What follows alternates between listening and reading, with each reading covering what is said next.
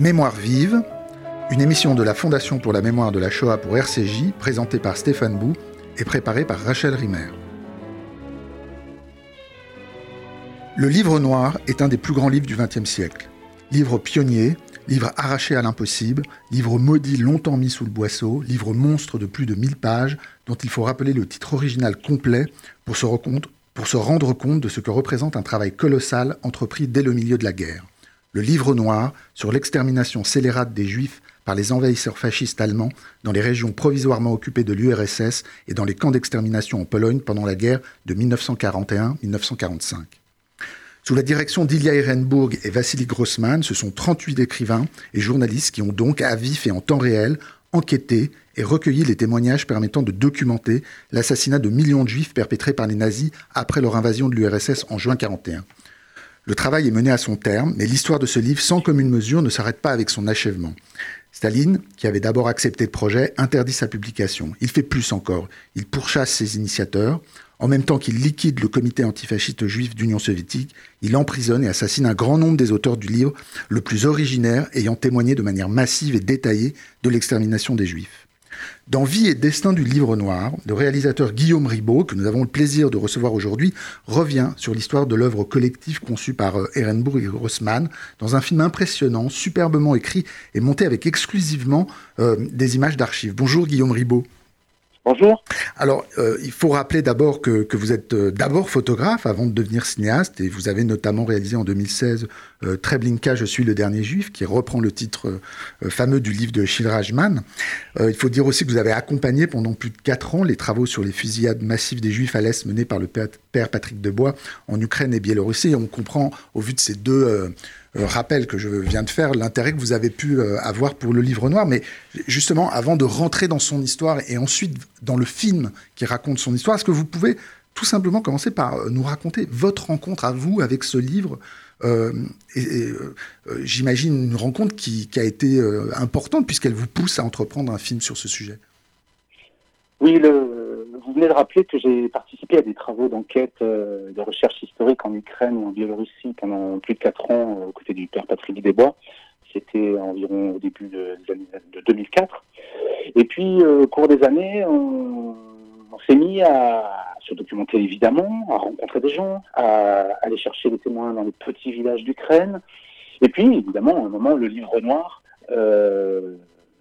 c'est partie de notre documentation. Et puis on s'est rendu compte que C'est-à-dire, je vous interromps un, instant, ça veut dire que le livre noir écrit donc entre 41 et 45 est un livre qui pouvait vous servir euh, euh, comme un outil utile 70 euh, ans après sur les lieux mêmes qui, étaient, qui pouvaient être documentés à l'intérieur de ce livre. Bien sûr, c'est exactement ce que j'allais vous évoquer. en fait, dans le livre noir, il y a les lieux, il y a des témoins, et il y a les faits. En fait, c'est une enquête, euh, c'est une enquête de terrain. Souvent, les, les, auteurs du livre noir suivaient euh, les experts de, la commission extraordinaire soviétique de 1944, qui, pour préparer les, les futurs procès comme le, souhaitait Staline, allaient avance, derrière l'armée rouge qui avançait vers l'ouest mhm. et euh, aller dans le village, questionner des gens et euh, ouvrir des charniers pour prouver, chercher des preuves, faisaient des schémas. Et ce livre et d'autres documentations, évidemment, euh, euh, justement les, documents de la, commission extraordinaire, euh, nous servaient lorsqu'on arrivait dans les villages. il y avait le nom de la personne qui témoignait. Dans le livre noir, il y a le nom de mmh. j'ai rencontré tel monsieur, etc. Et parfois, on arrive dans les villages et la première question, c'est est-ce que vous avez connu monsieur un tel? Oui, bien sûr, bah, il habitait là-bas, etc. Donc pour nous, ça a été le livre noir. Ça a été une source d'enquête. Mmh. Et vous comprenez bien que quand on est aussi au, au, si près de l'histoire en allant sur le terrain, parce qu'il y avait aussi ce côté euh, euh, faire de l'histoire, c'est une chose, et j'adore ça. Je ne suis pas historien, mais j'aime beaucoup l'histoire.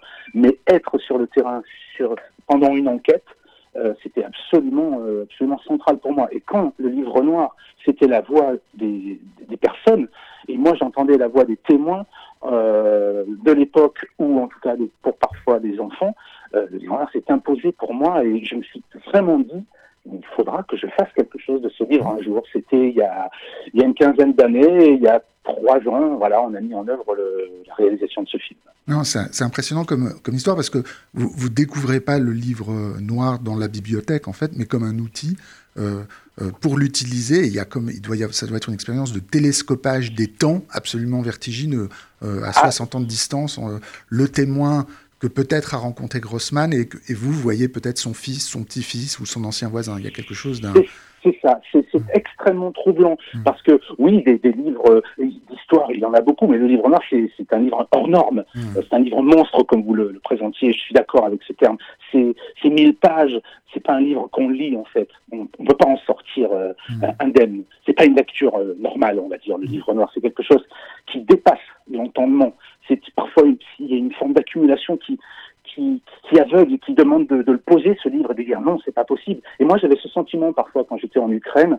Euh, je me souviens de, pas mal de, situations où je me disais mais, non, c'est pas possible, ça va s'arrêter.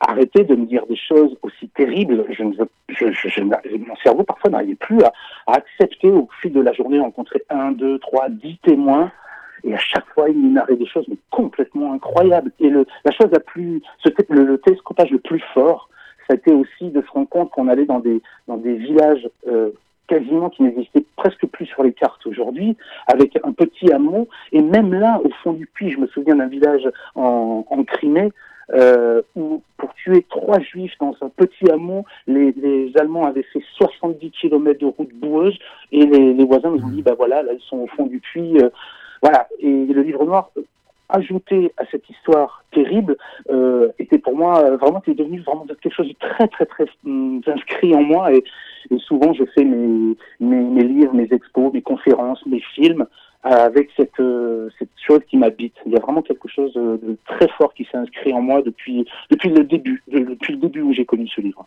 On, va revenir très concrètement sur la, la, conception de ce livre, revenir sur son histoire euh, qui est euh, évidemment très accidentée, très riche, hein, qui de mhm. sa conception à son écriture. Mais je voudrais peut-être qu'avant il faut, il faut euh, brosser un contexte. Euh, et peut-être qu'il faut revenir un tout petit peu en amont, et à savoir la création et l'histoire du comité antifasciste juif. Votre film, au début, évidemment, euh, n'aborde pas directement le livre noir. on y arrive par l'histoire de la création de ce comité antifasciste juif et qui vous permet d'introduire les trois personnages principaux euh, de votre film qui vont, euh, euh, qui vont être les voix, hein, qui vont nous accompagner pendant toute la durée de ce film, qui est celle, les voix de Salomon de Michals, qui va celui que Staline appelait le juif principal du RSS, euh, euh, appellation ironique quand on sait ce que Staline fera avec Michels cinq ans plus tard, l'avoir appelé ainsi, et évidemment euh Ehrenburg et Grossman. Donc c'est quoi l'histoire du comité antifasciste juif qui vous donne d'ailleurs des images au début du film? Oui, en fait, le comité antifasciste juif, c'est à Staline est tout à fait d'accord au début pour qu'on crée plusieurs comités antifascistes parce que euh, l'Allemagne est attaquée euh, euh en juin 41 par euh, par les nazis bah, pendant l'opération Barbarossa. Et là, à partir de ce moment-là, Staline se rend compte qu'il faut qu'il fasse appel à toutes les forces de la nation, quelles qu'elles soient ça peut être euh, euh, les femmes, les ouvriers, etc. Et même euh, les juifs en URSS. Donc, il crée un comité antifasciste, et en l'occurrence, celui-ci, c'est le comité antifasciste juif. Évidemment, ce sont des intellectuels soviétiques qui se mettent en, ordre de marche pour faire des appels à l'étranger. C'est surtout ça la première chose que fait le comité antifasciste juif, c'est appel à la diaspora dans le monde entier, et surtout pour les juifs américains, en disant aidez-nous nous sommes en train d'être exterminés. Il y a une archive magnifique au début du film où on voit en effet Ehrenburg Michels s'adresser aux juifs américains et leur demander de l'aide. C'est ça. C'est vraiment euh, ça. C'est vous voyez. Donc euh, euh, on part toujours du, postulat en Union soviétique que toute image est contrôlée. Donc ce, cet appel aux juifs du monde entier, comme on l'appelle en août 1941, est validé par Staline. Hmm. Rien ne sort euh, de la propagande, euh, on va dire, euh, étatique, sans que Staline ait dit OK. Donc au début, Staline est pour, il pousse la création du comité antifasciste juif. Il y a également euh, Eisenstein, le grand cinéaste, qui en fait partie. Il y a vraiment de très très très grands noms. Et ce comité antifasciste va œuvrer pour faire connaître le sort réservé aux, Juifs sur le territoire de, l'URSS. Alors c'est au sein de l'histoire de, ce comité antifasciste juif, et notamment lors d'un voyage que je vais vous demander de raconter, qui a été, d'ailleurs qui a été enregistré par le cinéma aux États-Unis par deux des membres de ce comité, que va germer euh, l'idée du livre noir et je vous laisse euh, raconter euh, d'où vient l'idée parce que c'est effectivement pas, pas banal. L'idée, c'est évidemment toujours dans la même idée de, trouver des fonds pour aider l'effort de, pour, l'effort de guerre soviétique. Staline autorise une tournée internationale de Dick Pfeffer et Salomon Gross aux États-Unis. et là, c'est le, plus grand rassemblement pro-soviétique jamais eu lieu en Amérique du Nord. 50 000 personnes réunies dans un stade de baseball à, New York. Et parmi ces 50 000 personnes, il y a Albert Einstein, le célèbre physicien qui est là, qui, qui a fui l'Europe, lui, euh, à temps, et qui euh, rencontre Salomon Miros et qui lui dit, vous savez, il faut, faudrait que vous fassiez... Euh, enregistrer ce qui, ce qui arrive en ce moment. Il faut absolument faire quelque chose. Un livre serait vraiment quelque chose. Et hop, Salomon Miros comprend complètement ce qui est en train d'arriver. Et à la fin de leur tournée, qui est un, triomphe absolu, vraiment, ils rencontrent plus d'un demi-million de personnes, il y a des fonds qui sont récoltés pour l'effort de guerre, c'est vraiment un, succès. Donc Staline a, réussi, en tout cas son projet jusque-là, euh, d'utiliser, euh, au sens, on va dire, le plus noble pour l'heure, euh, le, comité antifasciste juif, et Solomon en rentrant, annonce au comité antifasciste juif, nous allons euh, faire un livre qui va documenter euh, pour l'histoire et pour la mémoire et pour les procès à venir, toutes les exactions commises sur le, sur le sol euh, soviétique par, par les Allemands. Bah, contre les Juifs, contre les Juifs. Il faut vraiment, il, faut, il, faut, il faut d'autant plus le préciser qu'on est quand même à l'été 1941 à ce moment-là. Il y a toujours cette idée d'un secret qui vient tardivement à la conscience, on pourrait dire des, du monde, mais là on est vraiment au milieu de l'année 1941, et il y a nettement la conscience par euh, tous ces intellectuels, et, euh, tel qu'ils ne cessent de le dire publiquement, qu'il y a une extermination en cours. Oui, 1941 pour l'appel des Juifs, pour l'idée du livre noir, on est déjà en 1943. Mais oui, en août 1941, mmh. c'est-à-dire réellement deux mois après l'invasion de, l'Union soviétique, euh, tout est su à mmh. Moscou, tout est su. Mmh.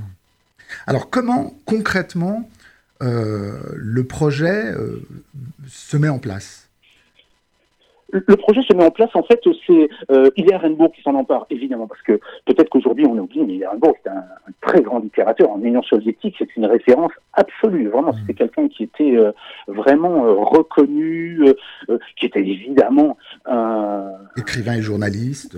Écrivain journaliste, proche du parti, n'oublions pas qu'on est en Union soviétique, aujourd'hui on pourrait dire oui, Renbourg, etc. Il faut vraiment se méfier des, des, des jugements qu'on pourrait avoir sur toutes ces personnes aujourd'hui, parce que Union soviétique, on ne pouvait pas dire, faire, euh, écrire, penser tout ce qu'on voulait exactement comme on peut le faire aujourd'hui dans nos, euh, dans nos contrées.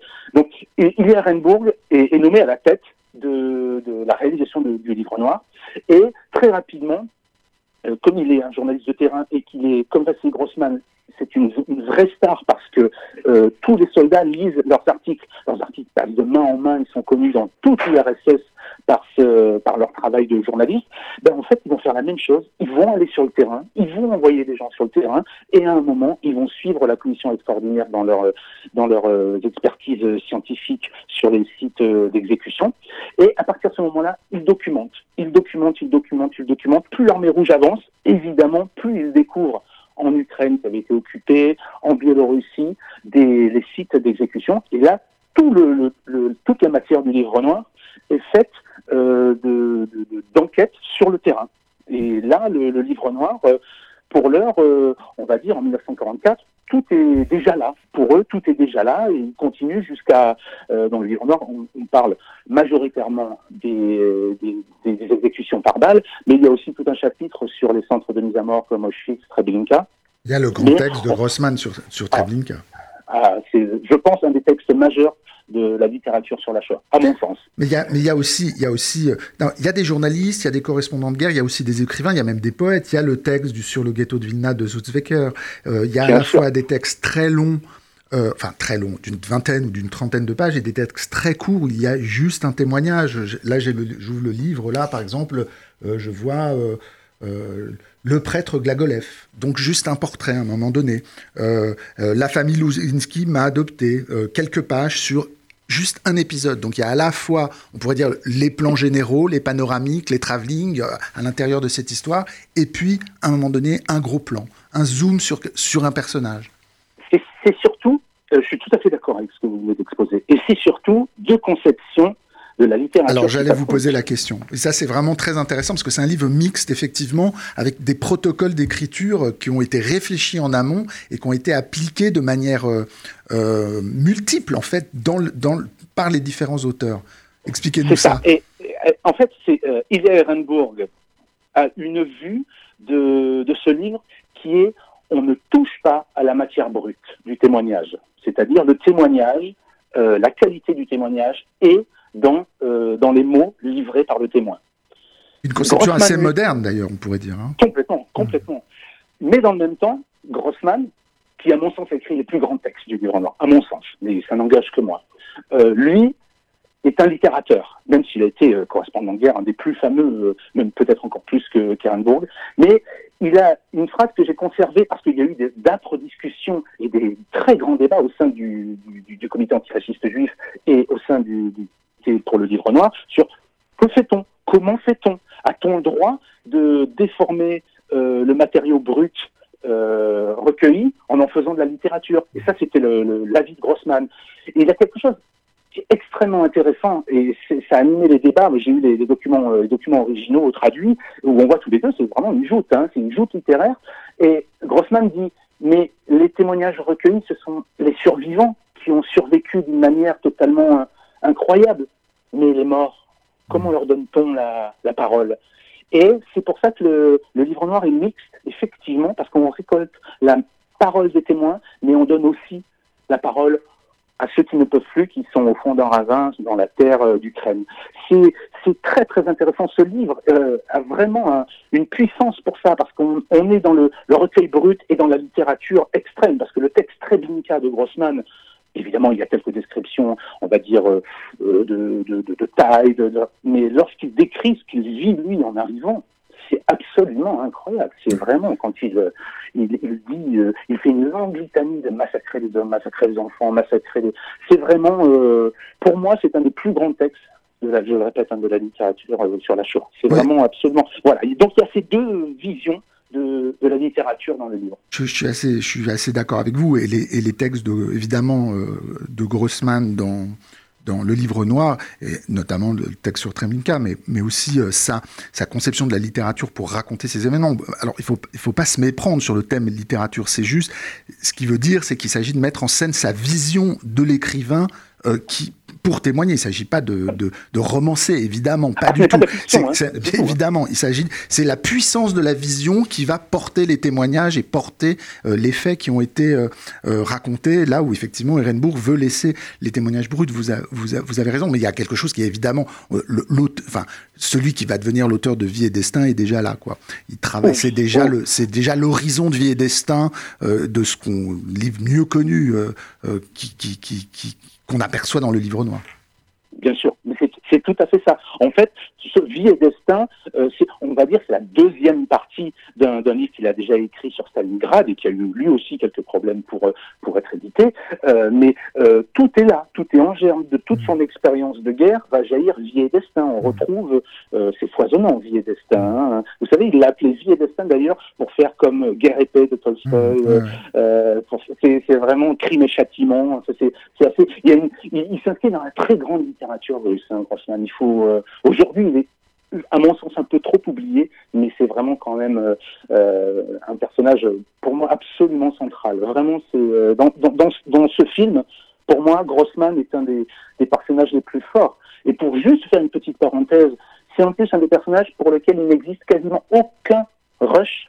Euh, parce que tout a été expurgé par le KGB sur la fin de sa vie, mais j'ai trouvé une seule une seule archive de 5 secondes sur lui. Sinon, on n'avait que des photos qui nous ont été transmises par son fils adoptif. Mais malgré tout, ce personnage occupe le film. Son, son, sa vision de la chose occupe le film. Et j'en suis vraiment. Euh, euh, Ehrenburg aussi, d'une autre manière. Mais pour moi, Grossman est le personnage central, avec seulement Miros. Oui, non, moi, moi, je dirais qu'effectivement que Grossman est le personnage central de votre film, en effet. Mais enfin, c'est quand même un dialogue, on pourrait dire, un face-à-face entre Grossman et Ehrenburg, comme un peu comme des frères ennemis qui ah, s'admirent, qui s'aiment et qui sont euh, et qui sont à distance l'un d'autre. Hmm. qui se respectent beaucoup euh, l'un et l'autre pour diverses raisons. Et on a ce, ce troisième, euh, j'allais dire, personnage qui est Simon Mirols qui fait le lien. Qui est lumineux, qui est un personnage lumineux. Ah, c'est un personnage solaire. Hmm. Ne l'oubliez pas, vous l'avez rappelé, c'est le juge principal du RSS. et, euh, et c'est vraiment, il faut aujourd'hui, quasiment tout le monde a oublié ce Miros, mais on pourrait dire c'est c'est Gérard Depardieu pour faire. Euh, il est connu dans le monde, dans toute l'Union Peut-être que des auditeurs se rappellent du Bonheur juif, le film euh, écrit par Isaac Babel, euh, et, dans lequel il est la star. Je, je, ah, voudrais vous, je, vous arrête parce que malheureusement le temps passe et il y aurait tellement de choses à dire et je veux que, surtout que certaines choses soient dites. on a évidemment parlé de Grossman et Renbourg, mais il faut rappeler c'est 38, plus d'une trentaine, entre 30 et 40 personnes qui écrivent ce livre. C'est vraiment une colossale œuvre collective effectivement avec deux personnages principaux à leur tête.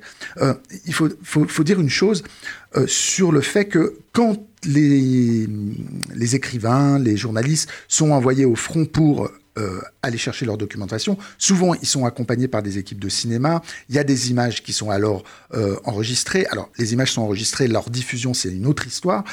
Mais tout ça pour m'introduire au fait que votre film est un film qui est essentiellement conçu avec des films d'archives. Alors, il y a ces images-là dont je viens de parler, mais pas seulement. Il y a des films de fiction, il y a des films d'actualité, euh, euh, d'actualité générale, il y a des films de propagande soviétique, il y a des films de toutes les époques, des années 30 euh, jusqu'aux années, jusqu'aux années de dégel. Il y a des films où on voit Salomon Michels jouer le roi Lear sur scène. Il était connu pour être un des plus grands rois Lear de tous les temps à l'époque. Mm-hmm. donc, ce, film, moi, m'a paru extrêmement beau dans la manière avec laquelle il tissait des régimes d'images différents en restant toujours dans l'archive, euh, toujours dans, avec cette voix off euh, de, où on entend Irenburg, Grossman, Michols et le narrateur, bien sûr, mais où on a le sentiment que, jamais l'image a une fonction illustrative et qu'en même temps, euh, c'est comme si le film existait avec toutes ces images déjà comment vous avez pensé le montage et ce, cet usage des archives? Il n'y a pas, euh, a pas d'historien qui vient parler une minute pour dire euh, ce qu'on sait déjà d'une certaine mesure. Il y a, les images sont toujours prises dans la, on pourrait dire dans leur fonction non pas illustrative encore une fois, mais poétique. Je pense à ce début très très beau où il y a, euh, où on voit le vent dans, dans les champs de blé euh, d'Ukraine. Euh, je ne sais pas où vous avez trouvé, c'est peut-être des images de Dovienko, des images magnifiques, et avec un texte de, de Grossman par-dessus. Enfin, voilà, c'est il faut, il faut, vraiment une expérience avec les archives qu'on a malheureusement plus trop l'habitude de faire l'expérience aujourd'hui à la télévision ou au cinéma. Bravo c'est la terre de Dovzhenko, les premières images. Donc, ah vous avez bien reconnu. Ah, c'est ça, mélangé avec la ligne générale d'Eisenstein. Donc, on va dire les, années, les années d'avant-garde, début des années 20 euh, soviétiques. Oui, pourquoi les champs de blé? Parce que, à nouveau, parce que ça, c'est mon histoire. C'est juste une résonance de mon histoire. Parce que quand j'allais en Ukraine enquêter, euh, quand on nous disait là, il y a 10 000 morts, c'était sous un champ de blé parfois. Et il y a toute cette, toute cette imagerie, moi, qui m'a habité. Ça, voilà pour le, le, prologue du film. Mais oui, je me méfie toujours de l'image d'illustration parce qu'elle montre facilement quelque chose, mais parfois elle, elle, euh, elle mâche un peu trop les choses et on, on est moins dans une, euh, une forme peut-être euh, esthétique au sens le plus mesuré du terme. Hein. Je, je, sais sur quel sujet je travaille depuis si longtemps, donc l'esthétisme, je m'en méfie beaucoup. Mais les images ont un esthétisme intrinsèque et j'ai voulu l'utiliser. Effectivement, il y avait quelque chose de très fort dès le début c'est que euh, on va éviter toutes les images connues. En fait, dès que je, je, connaissais une image, je disais non, je la prends pas. Et je devais, je, ça a été très difficile le montage, hein, parce que ça c'est un choix assez radical, hein, parce que c'est plutôt facile, on va dire, ou en tout cas euh, moins difficile de monter un film avec des images connues, on a, des repères, etc. Sauf que ces images peuvent parfois devenir aveuglantes parce qu'on les voit par habitude, elles nous, elles nous, nous amène à rien. Alors que là, j'ai travaillé avec des archivistes russes, des documentalistes russes, des et France aussi, Euh, j'ai travaillé avec une monteuse qui était elle-même russe, donc ça c'est très important pour le film aussi, parce que euh, je le questionnais souvent sur des choses qui euh, euh implicites, euh, sur, vous savez, entendre quelque chose dans un dans une image d'archive, lire un panneau au loin. Il y a plein de choses qui ont. Oui, je pense par exemple, je pense que par exemple, je, je, vous donne juste un exemple parce que ça va illustrer ça. À un moment donné, le roi lire sur scène, Salomon Miroz, je ne sais pas quand a été pris cette archive, probablement dans les années 30, et il parle des éclairs qui tombent c'est le personnage de Shakespeare qui, évoque les éclairs qui tombent. Et tout de suite après, évidemment, raccord sur les bombardements, raccord sur les scènes de dévastation. Et là, il y a quelque chose. C'est là. Ce que le, film multiplie ce genre d'invention, de, montage et de raccord qui permet effectivement de créer une espèce de tissage plastique très très beau, vraiment. C'est vraiment. Bah, je suis ravi. Vous savez quoi? Ce que vous venez de citer, c'est exactement l'image presque qui m'a habité dès le début du film, quand j'ai eu la traduction en yiddish de, de, de, la captation des rois lire, donc de 1935, et quand il dit euh, tomber sur ma tête, etc., et qui se protège la tête euh, d'éclairs qui tombent.